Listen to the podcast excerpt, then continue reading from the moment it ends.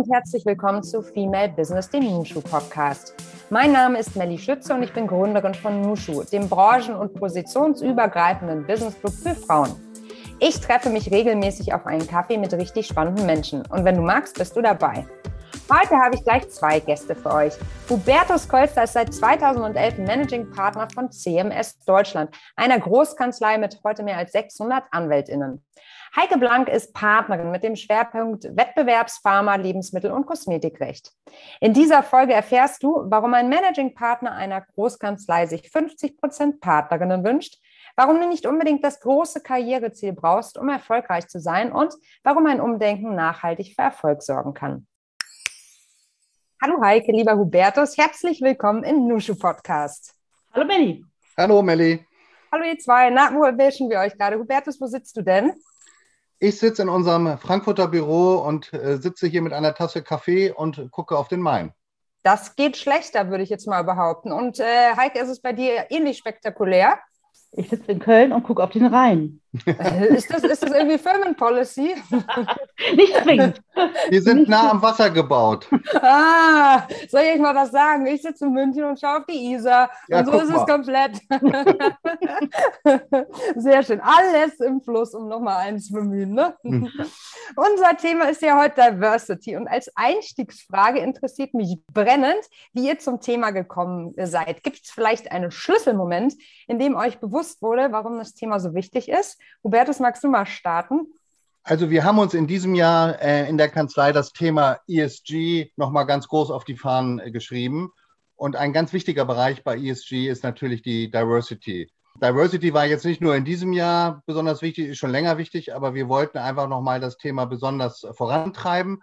Und wir stellen immer wieder fest, dort, wo wir gemischt sind, vielfältiger sind, sind wir einfach besser. Deswegen nochmal in diesem Jahr eine ganz besondere Bedeutung. Mhm. Und Heike, wie, wie ist es bei dir? Ich glaube nicht, dass ich einen Schlüsselmoment hatte in dem Sinne. Ähm, ich glaube eher, dass es so wie bei vielen Frauen Tagesalters vielleicht auch ein bisschen ist. Ähm, als junge Frau denkt man ja, man kann alles selbst erreichen und äh, man muss nur gut genug sein und gute Leistungen erbringen, dann klappt das schon. Und im Laufe des Berufslebens merkt man dann vielleicht, dass es an der einen oder anderen Stelle ein bisschen hakt und ähm, umso überzeugter wird man dass, davon, dass Diversity ein Thema ist und man sich auch dafür engagieren sollte. Du sprichst mir aus der äh, Seele und das sind auch genau die Erfahrungswerte, die ich häufig beobachte und die ich auch an mir selbst beobachten durfte. Du hast völlig recht, am Anfang denkt man immer, ja, die eigene Leistung, ähm, man kann selbst den Unterschied machen und irgendwann merkt man, nee, das ist irgendwie eine Frage des Systems und da laufen irgendwie Sachen falsch. Ne? Du hast ja auch erzählt, dass du an deinem ersten Tag im neuen Job als Anwältin ins Teammeeting gegangen bist und damals die einzige Frau neben 16 Männern im Termin warst.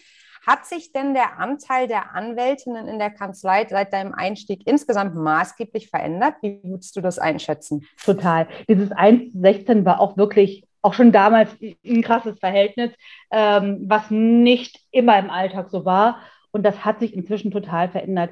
Ich habe immer wieder in meinem Berufsleben Situationen, ähm, wo ich feststelle, wir sind hier eine Runde von vier, fünf, sechs Gesprächsteilnehmern in irgendeiner Form und es sind auch manchmal nur Frauen, äh, obwohl es gar kein frauenspezifisches Thema ist, sondern schlichtweg eine anwaltliche Beratungssituation ähm, mit Kolleginnen und Mandantinnen und ähm, entsprechend hat sich das wirklich erheblich verändert. Ich würde mal sagen, vielleicht in den letzten zehn Jahren. Ja, das sind doch ähm, gute Neuigkeiten.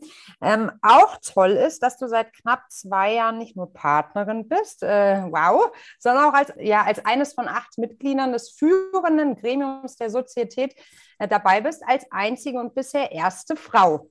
Du bist deinen Weg also bisher sehr erfolgreich gegangen, das kann man schon so sagen. Doch ähm, ich würde mal behaupten, es ist hier durchaus noch viel Platz für weitere Frauen. Vielleicht kannst du mal so ein bisschen aus deiner Erfahrung äh, erzählen, inwieweit, sich die Arbeitsbedingungen und ja, Gepflogenheiten in Großkanzleien seit deinem Berufseintritt verändert haben und was muss sich denn noch unbedingt ändern, damit mehr Frauen im Management ankommen? Das ist aber eine große Frage. Mhm. Also, So sind wir hier. was hat sich in den letzten 20 Jahren verändert? Ich glaube, sehr vieles. Ähm, als ich vor 20 Jahren anfing, hieß es noch, Samstagvormittags wird ganz klar gearbeitet, ist Anwesenheitspflicht im Büro und zwar eben nur den Samstag, sondern den Samstag, Montag bis Freitag ohnehin. Dass wir da schon vor Corona und spätestens mit Corona deutlich flexibler geworden sind im, im Sinne von, es kommt weniger darauf an, wo gearbeitet wird. Es kommt vielleicht auch gar nicht so sehr darauf an, wann gearbeitet wird, sondern es kommt darauf an, dass gearbeitet wird. Ähm, das liegt auf der Hand und macht es natürlich im Lebensalltag damit dann häufig leichter und ein bisschen flexibler. Ähm, es hat sich aber auch diese Erwartungshaltung geändert, dass der Anwalt, vielleicht auch die Anwältin, ähm, sich nicht um, um Privates kümmern muss, weil eben ein Lebenspartner im Hintergrund ist, der all das übernimmt und organisiert und dass man 60, 70 Stunden die Woche nur für den Job da ist. Das sind Änderungen, äh, die sind schleichend, die sind auch noch nicht überall angekommen, aber ich würde sagen überwiegend angekommen. Und das macht es natürlich ähm, einfacher, wenn es darum geht, Familie und Beruf zu vereinbaren. Und das meine ich jetzt gar nicht nur für die Kolleginnen, die wir haben, sondern auch für die Kolleginnen, die, die sich natürlich eben auch um ihre Familien kümmern. Absolut, da stimme ich dir total zu. Und wo siehst du jetzt gerade noch ganz viel Bedarf? Was muss sich noch ändern? Wir, es muss uns zunehmend gelingen, die Anforderungen unseres Jobs, und wir sind Dienstleister, wir müssen für unsere Mandanten da sein, wir müssen auch dann für die Mandanten da sein, wenn sie unsere Beratungsleistung brauchen, ähm, das zu vereinbaren mit der Flexibilität, die eben auf privater Seite manchmal erforderlich ist. Ähm, und das ist eine Herausforderung, der wir uns jeden Tag stellen müssen.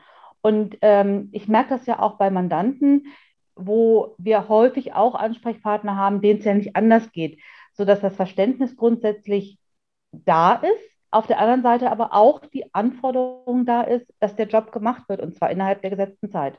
Also eine echte Antwort auf deine Frage habe ich ehrlicherweise nicht. Ja, Heike, wenn es so einfach wäre, ne? Das ja. war einfach nur eine Frage, deshalb wie nach deiner persönlichen Einschätzung, weil Diversity ist ein furchtbar komplexes Thema. Und ich finde es aber auch schön, dass du eben gerade gesagt hast, dass es auf MandantInnenseite natürlich genau dieselben Herausforderungen gibt. Und das ist ja eigentlich gerade das Paradox an der Geschichte. Ne? Ähm, Hubertus, mich würde auch total deine Sicht der Dinge interessieren. Du bist ja als Rechtsanwalt auf Gesellschafts- und Unternehmensrecht so auf die, äh, sowie auf die Begleitung von MA-Transaktionen spezialisiert, insbesondere auf die Beratung strategischer InvestorInnen. Und da würde mich interessieren, ob du ja bemerkt hast oder merkst, dass sich in deinem Alltag in den letzten Jahren auch auf Seiten der Kundinnen mehr Berührungspunkte mit Diversity ergeben haben? Also ähm, ich mache jetzt ja schon seit äh, zehn Jahren, betreue ich das Management der Kanzlei und da habe ich damit natürlich wahnsinnig viel zu tun, aber auch in der Zeit davor als Gesellschaftsrechtler und in M&A-Transaktionen habe ich zunehmend gemerkt, dass die doch sehr stark, ähm, ich habe ja etwas früher noch als Heike angefangen, also in den 90er Jahren war gerade auch das Gesellschaftsrecht, Unternehmensrecht sehr männlich geprägt und auch die Kanzleienwelt war sehr männlich geprägt. Juristinnen gingen mehr in ähm, Richterdienste oder besetzten andere Gebiete, typischerweise Arbeitsrecht, Familienrecht. Und da hat sich ein unglaublicher Wandel vollzogen, weil man festgestellt hat, dass ähm, die Welt vielfältig ist. Du hast gesagt, die Mandantinnen und Mandanten vielfältiger geworden sind und die Anforderungen auch an den Rechtsrat sehr viel komplexer geworden sind. Das heißt, man musste auch aus Kanzleiensicht eine Antwort darauf finden, wie kann man diese Vielfalt in der Beratung auch durch einen Mix an Fähigkeiten, an charakterlichen äh, Fähigkeiten, wie kann man das abbilden? Und deswegen war die Erkenntnis schon seit 20 Jahren, 25 Jahren, wir müssen uns vielfältiger und diverser aufstellen, weil wir nicht nur da mit einer gesellschaftlichen Verantwortung gerecht werden wollen, das ist immer gut, sondern weil wir einfach glauben, damit werden wir äh, in der Qualität unserer Arbeit besser und wir werden den Anforderungen der Kundinnen auch besser gerecht. Ja, das ist auch so ein ganz wichtiger Punkt, dass das ähm, von oben gelebt wird und vorgelebt wird. Wie seid ihr dann äh, vorgegangen, nachdem ihr diese Erkenntnis äh, gehabt habt? Habt ihr eine unternehmensinterne Diversity- und Inclusion-Strategie entwickelt oder was waren dann eure Schritte? Also wir haben natürlich gesagt, wir wollen, ich sag mal, Diversity ist ja nicht nur ein Frauenthema, sondern ins, insgesamt ein Vielfaltsthema. Aber ich will es jetzt mal gerade, weil es bei der Frau, bei den Frauen wunderbar sichtbar wird. Wir haben gesagt, wir wollen als Kanzlei weiblicher werden. Also wir haben das Ziel formuliert, aber wir haben auch festgestellt, man kann Ziele sehr schnell formulieren und die auch bekannt machen. Damit ist noch nicht viel erreicht. Man muss hier, das ist kein kurzer Sprint, das ist eine echte Langstrecke. Und wir mussten erstmal sozusagen unsere was Erfahrung sammeln. Wir müssen ähm, junge Frauen motivieren, auch äh, den Karriereweg zu gehen. Also es ist ein langer Prozess, ähm, die jungen Kolleginnen, Anwältinnen zu motivieren, auch einen Partnerweg einzuschlagen.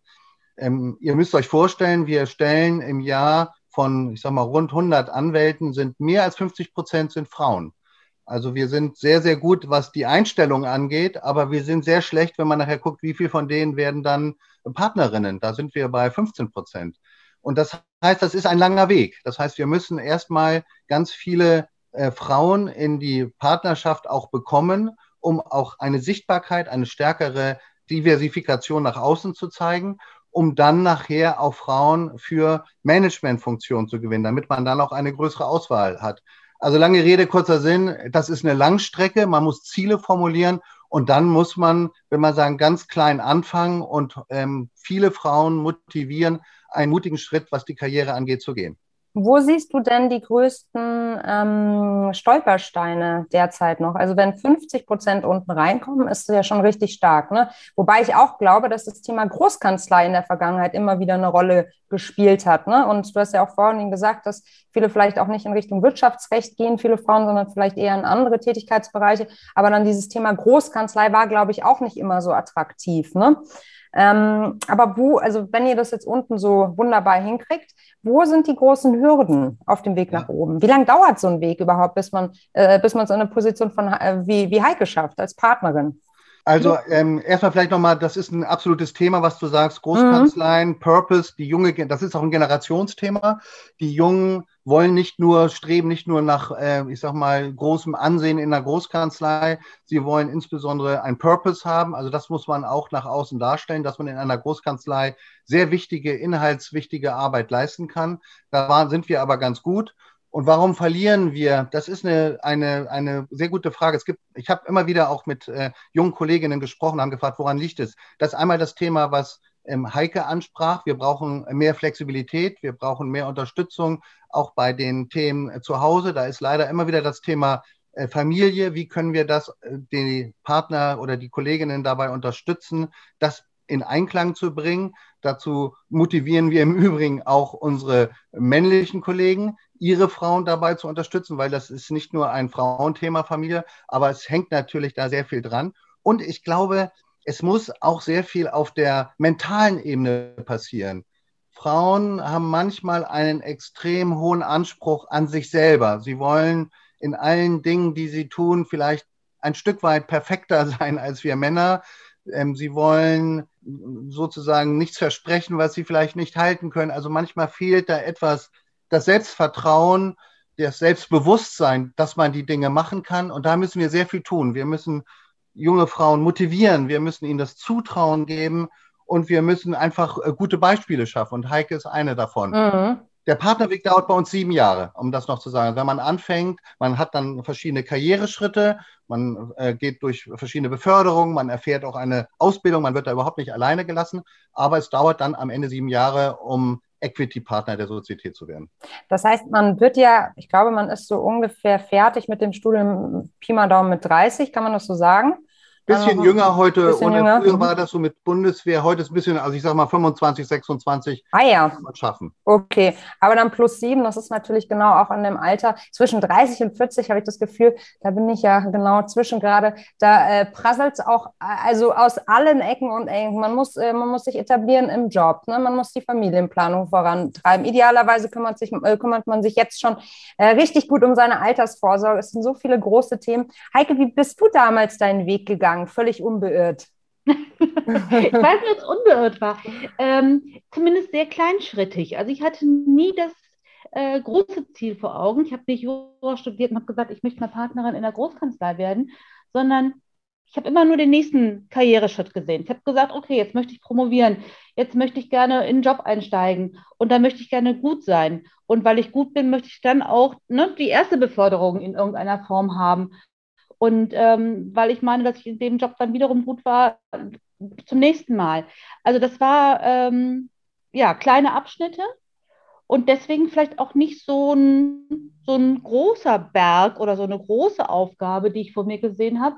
Ähm, und deswegen vielleicht auch gar nicht so unselbstverständlich. Mhm. Also das, das lief so, möchte ich mhm, sagen. Lief gut. Nein, also war schon anstrengend oder ja. ist nach wie vor anstrengend, überhaupt keine Frage. Das kann man nicht wegreden und nicht kleinreden. Aber ich habe mir nie gesagt, das klappt nicht. Aber du hast ja, also du bist ja jetzt heute noch an dem Standort, bei, in dem du damals auch begonnen hast, deine Karriere, ne? Genau. Mhm. Mhm. Aber hattest du damals dieses Big Picture? Du hattest das gar nicht, sondern du hast wirklich immer nur auf die jeweilige, auf den nächsten Karriereschritt geschaut? Ehrlicherweise ja, vielleicht war es ein bisschen naiv, als ich ne, von der Uni kam und das noch nicht so das große Picture vor Augen hatte, mhm. ähm, sondern mir tatsächlich den Job gesucht habe, ähm, der mir einfach inhaltlich Spaß gemacht hat. Mhm. Und den ich zum Glück gefunden habe. Das, sonst wäre ich nicht seit 20 Jahren hier. Nee, in der Tat, in der Tat. Und Hubertus, war das genau das, was du vorhin meintest, dass eben vielleicht aber auch dieser Mut fehlt, zu sagen, ich trete hier an, um in x Jahren Partnerin zu werden? Also das ist so. Ich glaube, es ist aber genau richtig, wie ähm, Heike sagt, man kann manchmal gar nicht die ganz große Karriere schon am Anfang planen, sondern man muss anfangen, man muss gucken, interessiert es einen, hat man Spaß dran. Aber dann finde ich, muss man auch vielleicht, äh, wenn man positives Feedback hört und sagt, Mensch, du machst das super, du bist eine tolle Anwältin und willst du nicht noch mehr Verantwortung übernehmen, willst du einen Partnerweg einschlagen, willst du vielleicht sogar auch in der Sozietät Verantwortung übernehmen in Managementfunktionen, dass man da auch eine gewisse Offenheit entwickelt und sagt, ja, dazu bin ich auch bereit. Und die Sozietät muss natürlich dann auch jemand dabei unterstützen, ganz konkret unterstützen. Und wir haben da viel gemacht. Wir haben versucht, Teilzeit äh, anzubieten. Wir machen flexible Arbeitszeitmodelle. Ähm, man kann von zu Hause arbeiten. Wir haben ein neues New Work-Konzept. Also wir versuchen überall, das dann auch mit zu unterstützen, damit die Familienplanung, und das hängt ja dann äh, auch was biologische Zeiten angeht, leider dann eben zu großen Teilen an der Frau. Aber da muss man sie unterstützen und dieses Vertrauen muss man ihr geben, dass sie da nicht alleine steht, sondern dass wir ihr das zutrauen und sie bei den ganzen Themen und versuchen, Familie und Beruf in Einklang zu bringen, zu unterstützen. Ich würde ganz gerne noch mal so ein bisschen tiefer reingehen in dieses ähm, Beförderungsverfahren, weil das ist ja doch ein bisschen anders, als man es vielleicht aus anderen Unternehmen kennt. Wie wird man denn klassischerweise Partnerin? Man wird doch, also man wird gewählt. Ist das richtig? Kann man das so sagen? Also man wird ausgewählt. Ähm, mhm. Es ist so, dass man ja verschiedene äh, Karrierestufen schon gemacht hat. Also man wird Senior Associate, dann wird man Counsel und dann kommt man so langsam in die Zeit vorzubereiten, was muss ich denn machen, um Partner zu werden. Und um Partner oder Partnerin, ich sage mal Partner, weil das jetzt die rechtliche Bezeichnung ist, wir sind eine Partnerschaftsgesellschaft, das hat also genderneutral, braucht man eine Art von Business Case. Das heißt, was will ich eigentlich inhaltlich machen? Ähm, welches Rechtsgebiet will ich besetzen, welche Mandanten will ich betreuen. Und da wird man natürlich daraufhin ähm, ausgebildet oder vorbereitet. Und dann muss ich das natürlich auch das, was man machen will, muss auch in irgendeiner Weise einen wirtschaftlichen Erfolg mit sich bringen. Also man muss ein, eine Art auch äh, Markterfordernis äh, erfüllen mit dem, was man tut. Und dann, wenn man das macht, wird man ähm, durch ein Gremium, das sind also Vertreter der Partner, das ist das Gremium, in dem Heike jetzt sitzt, nämlich der Partnerausschuss, das ist das oberste Gremium, die gucken sich die Kandidaten für ein Jahr an. Wir machen immer zum ersten ersten eines Jahres, wählen wir oder suchen wir die neuen Partnerinnen und Partner aus und die stellen sich vor. Und da guckt man genau auf das Inhaltliche, was wollen sie machen, was ist ihr Business Case, aber auch auf das Persönliche und versucht natürlich da auch einen Eindruck zu kriegen, passt das und sind die da auch von der Einstellung, haben die das Richtige und dann werden die von diesem Gremium, dem Partnerausschuss, als Partner vorgeschlagen und gewählt. Dadurch, dass jetzt da ähm, eine Frau vertreten ist, nämlich Heike, ähm, wie, wie geht ihr sicher, dass da nicht zum Beispiel auch Unconscious Bias eine Rolle spielen, wenn es um die Beförderung von neuen PartnerInnen geht? Schult ihr da ganz Besonderes? Was habt ihr da für Ideen? Also wir versuchen natürlich ganz ähm, will man sagen, offen ähm, an, die, äh, äh, an die Partnerauswahl heranzugehen, weil wir, es gibt nicht den idealtypischen Partner. Davon muss man sich auch erstmal trennen. Es gibt hier kein äh, Role Model oder ein äh, Idealtypen, wo man sagt, an dem muss ich alles messen. Es kommt darauf an, dass man, ähm, wir, wir, wir sind eine offene, tolerante Sozietät und das wollen wir auch in unseren äh, Partnerinnen und Partnern äh, widerspiegeln. Das heißt, es wäre also ganz verkehrt zu sagen, äh, ähm, wir achten hier sozusagen auf ganz bestimmte Merkmale, sondern es muss sozusagen, ich sag mal, eine Persönlichkeit zum Ausdruck kommen, eine, eine letztendlich auch eine Unternehmerpersönlichkeit und eine Rechtsanwaltspersönlichkeit, Rechtsanwältin-Persönlichkeit. Also das muss ähm, rüberkommen nach dem Motto, man kommt irgendwo rein und man sieht, das ist wirklich eine Person, die kann in schwierigen Lagen einen, einen Mandanten beraten. Da muss man ja auch eine gewisse Autorität äh, in Anspruch nehmen. Und dafür entwickelt man sehr schnell ein Gefühl. Und da macht man sich frei von irgendwelchen anderen, wenn man sagen, Erwägungen, die ein bisschen in äh, Diversität reingehen. Obwohl wir uns jetzt, muss man sagen, wenn wir Kandidatinnen haben, haben die eher ein großes Wohlwollen, weil wir eben auch das Ziel haben, unsere Partnerschaft muss weiblicher werden verstehe. Ich würde ganz gerne einmal den amerikanischen Soziologen Michael Kimmel äh, zitieren, der sagt, We cannot fully empower women and girls without also engaging men and boys. And when we do, we find out that gender equality is a good thing for men as well as women.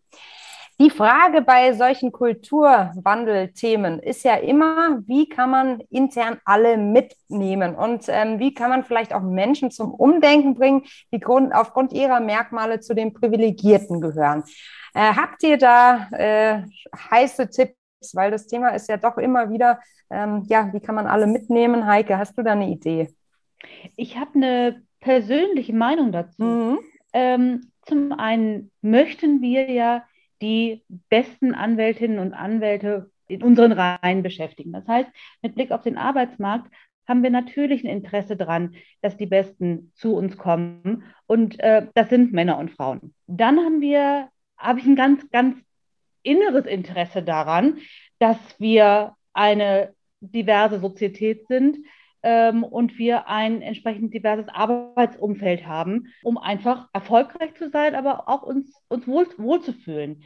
Und der dritte Punkt, äh, also wenn man mit den ersten beiden Punkten den einen oder anderen immer noch nicht hinterm Ofen hervorlocken sollte, dann kann man ja auch auf äh, klare Erkenntnisse abstellen, die sagen, dass ein divers geführtes Unternehmen im Zweifel erfolgreicher ist in wirtschaftlicher Hinsicht als ein weniger diverses Unternehmen. Und ähm, ich meine, dass im Zweifel alle drei Punkte tragen, die Unternehmenskultur entsprechend zu gestalten. Hubertus, was ist deine Argumentation? Also man muss äh, am Anfang sicher ähm, eine Bereitschaft ähm, erzeugen, ähm, gerade bei der sehr männlich geprägten Partnerschaft, dass wir uns diverser aufstellen müssen. Aber diese Erkenntnis ist sehr schnell gewachsen, weil wir einfach festgestellt haben, die Qualität der Arbeit, und die Arbeit ging ja immer mehr in Teamarbeit über, ist besser, wenn sie vielfältiger und diverser aufgestellt oder wenn die Teams diverser und vielfältiger aufgestellt sind. Frauen, um das mal vielleicht so ein bisschen, bringen einfach nochmal eine ganz andere Art, um das mal so pauschal zu sagen, in die Beratung mit ein, die Arbeit qualitativ besser machen. Ich will mal so ein paar Stichworte sagen. Also das ist sicher eine Art von emotionaler, mehr emotionaler Intelligenz. Ähm, das ist eine vielleicht doch stark innovative Art, an die Dinge heranzugehen, als sie vielleicht manchmal bei Männern äh, ähm, vorhanden ist. Manchmal einfach auch empathischer ähm, und das spielt doch eine wahnsinnige Rolle auch im Aufbau von einem, was für uns Anwälte wahnsinnig wichtig ist, Vertrauensverhältnis zu den Mandanten. Und das haben auch die Partner mehr und mehr gemerkt, wie gut das ist und wie gut das unserer Sozietät tut, nicht nur interne Prozesse, sondern gerade auch in der Mandatsarbeit nach außen, dass wir ähm, weiblicher sind. Und äh, wir sind einfach dann in der Beratung noch mal besser, noch mal kompletter. Und ähm, dann haben wir durch sehr gute Beispiele, wir haben hervorragende Partnerinnen und das, darauf kommt es, glaube ich, nachher an. Wenn man sehr, sehr gute Beispiele hat, dass dann die Partner sagen, ja, das ist wirklich, das sind tolle Frauen, engagierte Frauen, das, ähm, da verschwinden die ganzen möglicherweise noch etwas äh, äh erzalten äh, äh, Sichtweisen. Und wenn man die hat, dann kann man eben auch eine, ein Klima schaffen, wo man insgesamt sagt, wir müssen Frauen mehr fördern. Das finde ich ein ganz wichtiges Stichwort. Ich übersetze, jetzt mal, äh, übersetze es jetzt mal in ein Buzzword. Role Models. Role ja. Models zu haben. Ähm, habt ihr beide dann vielleicht persönliche Role Models? Hubertus, fangen wir mal mit dir an. Hast du eins, das dich beruflich ganz besonders inspiriert hat? Ich hatte ähm, meinen ähm, damaligen Seniorpartner in Frankfurt, als ich angefangen habe, der mich so ein bisschen äh, äh, unter seine Fittiche genommen hat. Der hat mir besonders imponiert. Martin Pelzer ist leider inzwischen verstorben. Von dem habe ich unheimlich viel gelernt. Vor allen Dingen habe ich von ihm gelernt und dass ähm, ähm, Anwaltsein sehr viel auch mit Charakter zu tun hat. Also es geht nicht immer darum, äh, sozusagen alles äh, zu machen, was in irgendeiner Weise wirtschaftlich erfolgreich ist, sondern dass man einen Anspruch an sich und die Arbeit hat und vor allen Dingen auch eine Art, also ich sage mal so ein altmodisches Wort, aber das passt in den Zusammenhang, Anstand hat. Und das hat mir sehr imponiert immer, Charakter und Anstand, weil ohne das kann man eigentlich keine gute Anwältin und kein guter Anwalt sein. Mhm. Und bei dir, Heike? Ich meine, du kommst ja aus einer recht weiblichen Schule, wenn ich das mal so sagen darf. Vielleicht mischt sich das auch mit deinen Role Models? Ich weiß es Bis nicht. Bis dann die 16 Männer kamen, ne? Ja, genau. ja, also ähm, wer mich sehr geprägt hat, äh, war tatsächlich meine Doktormutter. Ähm, auch damals war es an den Universitäten, jedenfalls in der juristischen Fakultät, nicht so als wäre man da auf einem 50-50-Verhältnis äh, von Professorinnen und Professoren, sodass das schon eine kleine Ausnahme war, sagen wir mal so, eine, eine Doktormutter zu haben.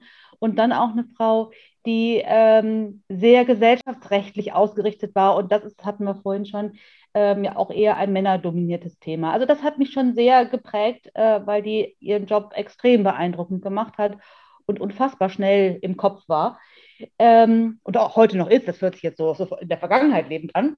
Und ich habe zwischen dem ersten und dem zweiten Staatsexamen äh, im Büro von Professor Dr. Süßmuth gearbeitet, also der damaligen Bundestagspräsidentin. Und ähm, dass die natürlich eine starke Frau war mit einer enormen politischen Karriere, äh, lag ja oder liegt ja auf der Hand. Also das hat mich schon bei beiden beeindruckt. Ähm, ich würde deine Frage aber auch gern zum Anlass nehmen, um vielleicht doch auf einen Punkt in meinem beruflichen Leben zurückzukommen, wo ich schon so, eine, so, so einen Moment hatte und gedacht habe, jetzt hast du es, also so ein Verstehensmoment. Ja, super, hatte. gerne. Mhm. Und zwar war ich bei einem extrem wichtigen BGH-Termin für eine Mandantin, unter anderem mit der Pressesprecherin der Mandantin, die ihrerseits, oh, ich hoffe, ich sage es nicht falsch, in Genderwissenschaften promoviert hatte äh, und einen entsprechenden Background hatte. Und die sagte zu mir in der Kaffeepause, während wir auf die Entscheidung warteten, du musst nicht reden oder ihr müsst nicht reden, ihr müsst machen. Ihr braucht die Frauen in Führungspositionen. Ihr braucht sie, dass sie visibel sind für euren Nachwuchs. Und ähm, das war so ein Punkt, wo ich dachte, die hat recht. Das ist viel einfacher, sich eine Karriere vorzustellen, wenn man sieht, dass es klappt, als wenn um einen herum immer nur freundlich gesprochen wird.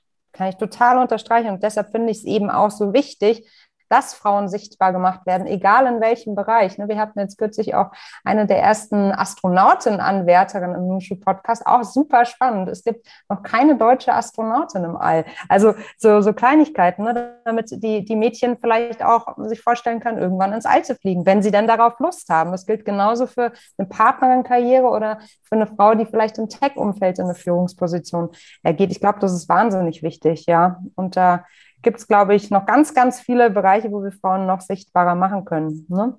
Ja. Vielleicht kann ich da noch eine Sache ergänzen, vielleicht, vielleicht ja, Logo. Role Model vielleicht etwas jetzt äh, zu männlich runtergebrochen. Nö, das ist ganz eine ganz persönliche Frage. Ich fand es super, wie du das beantwortet hast. Vielleicht hast du noch eine Ergänzung. Ich habe eine Ergänzung jetzt nicht aus dem Kanzleileben, aber ich ähm, habe selber im Strafrecht promoviert und auch das Strafrecht ist ja leider eine sehr äh, männliche Domäne. Da gab es aber eine ganz, ganz tolle Professorin damals in Bonn, die in meinem Thema auch ähm, sehr geforscht hat, Professor Puppe, die sogar auch noch ein Manko hatte, dass sie sehr schlecht sehen konnte, ich glaube sogar nahezu blind war und immer in den Hörsaal mit äh, einem Studenten geführt wurde. Und diese Frau hat mich unglaublich beeindruckt, weil sie also nicht nur äh, eine super Strafrechtlerin war und tolle Thesen vertreten hat, sondern weil sie auch sozusagen erstens in dieser männerdominierten Strafrechtswelt als Frau ein super Bild abgegeben hat und dann auch noch mit dem äh, etwas Erschwernis mit dem schlechten Sehen und ähm, dann in so eine Vorlesung zu gehen und da ein, einfach eine super tolle äh, äh, Vorlesung zu halten, das hat mich tief beeindruckt. Das verstehe ich. Ich habe einmal die Ehre gehabt, Lore Peschel-Gutzeit auf einer Nushu-Veranstaltung äh, ja, zu hören und zu erleben. Und das ist ja auch eine wahnsinnig beeindruckende Juristin. Ne? Ja. Mittlerweile über 90 Jahre alt, glaube ich. Ne? Die hat ja, ja auch, ja. die ist ja auch einen beeindruckenden Weg gegangen. Und ich finde, das ist auch eine ganz inspirierende Frau, die zeigt, was möglich ist. Ne? Ja, das mit dem Strafrecht äh, wundert mich jetzt übrigens, Hubertus, weil ich glaube, die meisten True Crime Podcasts werden tatsächlich von Frauen gehört. Ich hätte jetzt gedacht, dass Strafrecht bei, bei den Frauen auch hoch im Kurs ist. Ist das immer noch nicht so?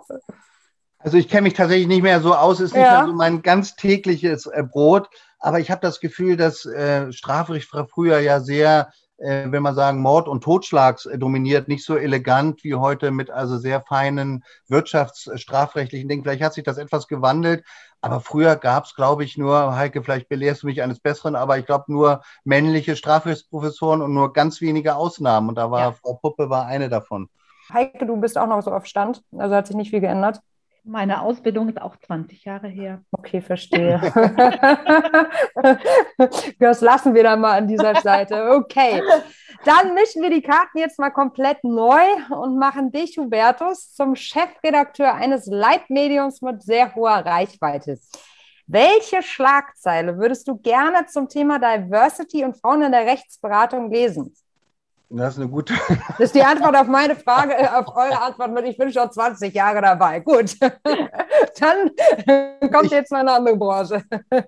Ich würde mir wünschen, die Schlagzeile bei CMS endlich 50 Prozent weibliche Partner. Cool. Heike, was wäre deine Traum-Headline? Ich frage mich gerade, ob es schön wäre, wenn es kein Thema wäre, weil es selbstverständlich ist. Dann, daraus macht er aber keine Headline. Also von daher Du bist schon einen Schritt weiter, ich verstehe. Ja, also tatsächlich, manchmal denke ich mir, müssen wir darüber reden, aber ja, wir müssen darüber reden. Ja, müssen Würden wir. wir heute hier nicht sitzen. Mhm. Ähm, aber die Zukunft, ne, also ja, wäre schön, wenn es anders wäre. Ich kann ein Anekdötchen erzählen. Auch äh, gerne. Dass es tatsächlich ein Landgericht dieser Republik gibt, das uns immer anschreibt mit sehr geehrte Herren Rechtsanwälte. Und ehrlich? Ja, ganz schon bei denen hat immer gesagt, noch. Wissen, Sie, das wäre total schön, wenn Sie das mal lassen würden und abändern würden. Ja, aber also fehlendes Verständnis. Ja, warum denn? Sie wissen doch, dass wir auch Sie meinen. Also, ne? Mhm. Das wäre doch auch eine schöne Headline, Heike. Was hältst du davon? Bundesland ne, ne, ne, ändert genau. Ansprache. Melli, darf ich zum, zu meiner ja. Schlagzeile auch noch eine Unterzeile machen? Das wäre ja, nochmal sehr wichtig. Noch, ja, das darfst du gerne. Wenn man nicht nur sagt, also 50 Prozent weibliche Partner, vielleicht sogar auch ein, eine weibliche Managing Partner. Was mir noch wichtiger wäre, wäre die Unterzeile. Und das haben wir ohne Quote erreicht. Aha, jetzt kommen wir noch zu einem Riesenthema, Quote. Hubertus, du eher nicht so pro Quote? Also ich weiß, dass die Quote einen ganz wichtigen Zweck erfüllt und das hat viel, glaube ich, mit Sichtbarkeit und Sensibilisierung für das Thema zu tun. Insofern kann ich das schon nachvollziehen, wofür sie da ist. Ich bin kein wirklicher Fan dafür, weil ich das Gefühl habe, es wird der, dem Frauenthema oder dem Thema Frauen voranzubringen nicht wirklich gerecht, weil Frauen brauchen vielleicht gar nicht diese Unterstützung als Quote und dann möglicherweise immer mit dem Manko zu sein, ich sitze hier sozusagen auf, äh, auf einem Quotenplatz, haben das die Frauen wirklich nötig, sondern muss man sie nicht inhaltlich unterstützen, ihnen sozusagen sie zu motivieren, es zu machen und sie nicht sozusagen auf eine, wie ich finde, etwas, ähm, ich finde, es hat auch was irgendwie ein bisschen herabwürdigendes, auf eine Quote zu verweisen. Heike, deine Einschätzung?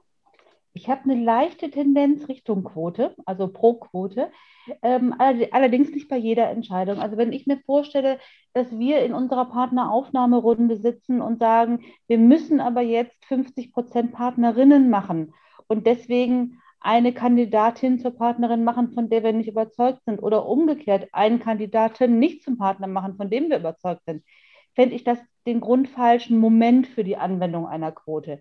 Wenn es um andere Entscheidungen geht, glaube ich, wäre ich deutlich quotenfreundlicher, ähm, weil das wiederum vielleicht auch der Punkt ist, äh, über den ich am Anfang gesprochen habe.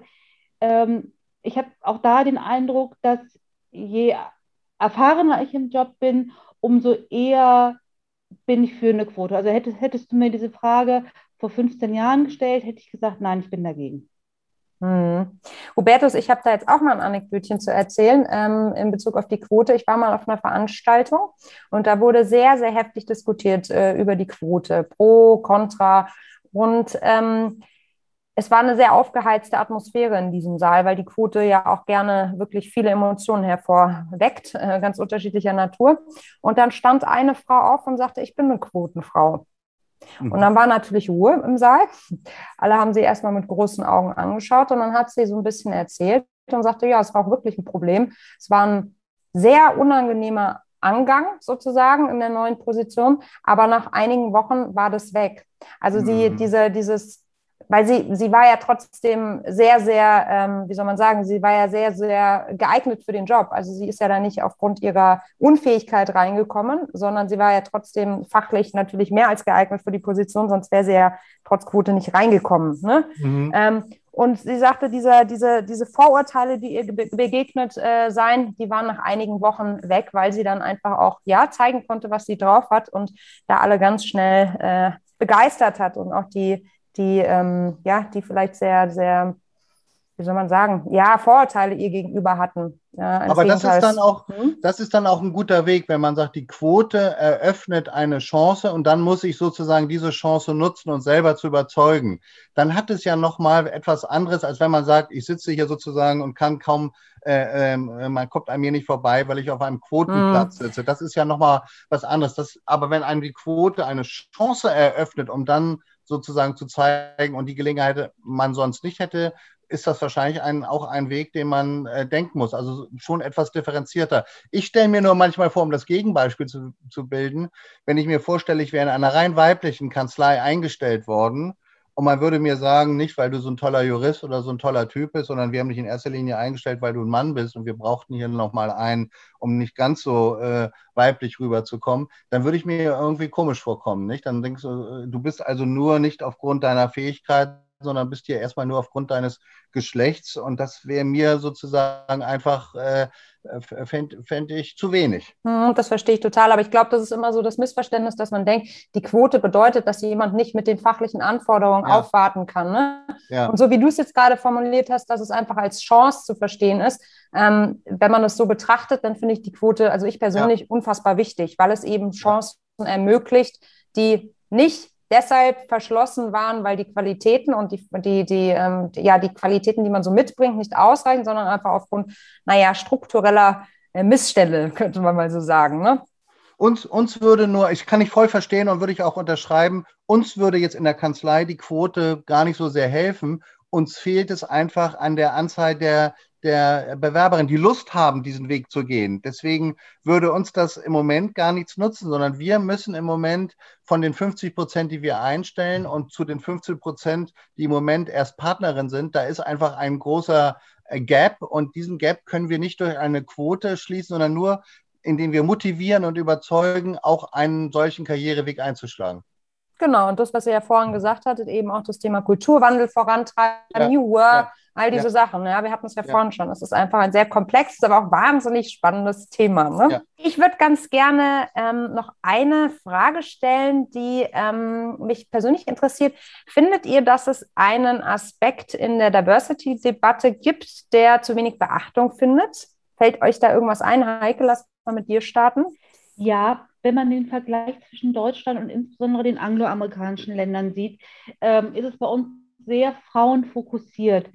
Ähm, das ist natürlich auch eine Frage von, ähm, wie bunt ist die Gesellschaft insgesamt, beziehungsweise was kann ich überhaupt erfassen. Also ähm, Hintergrund ist, dass äh, große internationale Unternehmen häufig gewisse Voraussetzungen haben, welche Anwälte in einem Mandat arbeiten. Nicht namentlich, sondern eben wie divers ähm, die, die Teamstruktur ist. Wenn wir dann gefragt werden ähm, nach schwarzen Kollegen oder nach asiatischen Kollegen oder ähm, nach lesbischen Kolleginnen, dann wird es für uns schwer, ähm, weil wir letzteres gar nicht erfassen und ersteres schlichtweg in unserer Gesellschaft seltener vorkommt, als es zum Beispiel in den USA der Fall ist. Und ähm, das ist aber ein Punkt, der bei uns in der Diversity-Diskussion dann im Verhältnis zu England, den USA, vielleicht auch Frankreich eher nicht im Fokus steht. Mhm. Hubertus, fehlt dir noch ein Aspekt? Also äh, für mich ist ja Diversity was extrem, um das äh, nochmal festzuhalten, Positives. Vielfalt hat für mich was sehr in jeder Hinsicht sehr, sehr Positives. Und, und zwar Vielfalt in jeder Art und in jeder Tiefe. Was mich manchmal an der Diversity-Diskussion stört, ist eine gewisse Oberflächlichkeit.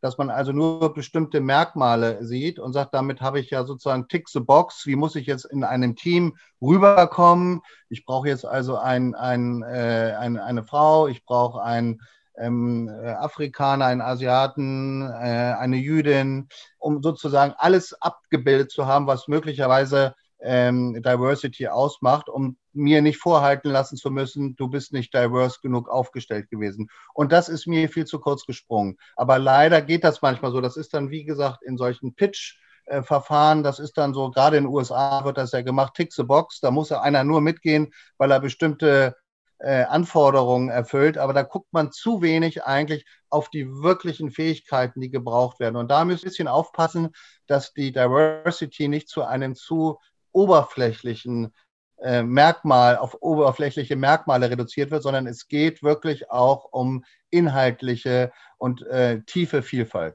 So Diversity im Mindset sozusagen. Also ja. Ähm, nicht nur die einzelnen Dimensionen, wobei wir ja über die Dimension Alter jetzt zum Beispiel gar nicht gesprochen hat, die ja dann vielleicht auch ein anderes Mindset mit, mit ja. sich bringt, andere Qualitäten, sondern dass du dir da eigentlich noch eine tiefere Auseinandersetzung wünschen würdest. Verstehe. Ja. So, ich würde gerne mit euch spielen eine Runde Quick and Dirty noch zum Abschluss. Das geht so, ich stelle euch eine Frage und ihr antwortet idealerweise in einem Satz. Seid ihr dabei? Ja. Absolut. Ich würde sagen, wir starten immer mit Heike. Dann ähm, muss ich euch nicht zwischendurch verwirren. Kann der Hubertus länger denken, ne? Wir können auch mit Hubertus starten. Nein. Wir können auch Schnick, Schnack, Schnuck machen an der Stelle. okay. Was war der Moment, der für dich dein bislang größtes Erfolgserlebnis war? Das war die Situation, auf die ich eben angespielt hatte. Tatsächlich die Entscheidung des Bundesgerichtshofs, dass wir nach, ich weiß es nicht, vier, fünf Jahren Prozess in einem extrem aufwendig geführten Verfahren gewonnen haben und die viele, viele Arbeit sich ausgezahlt hat. Hubertus.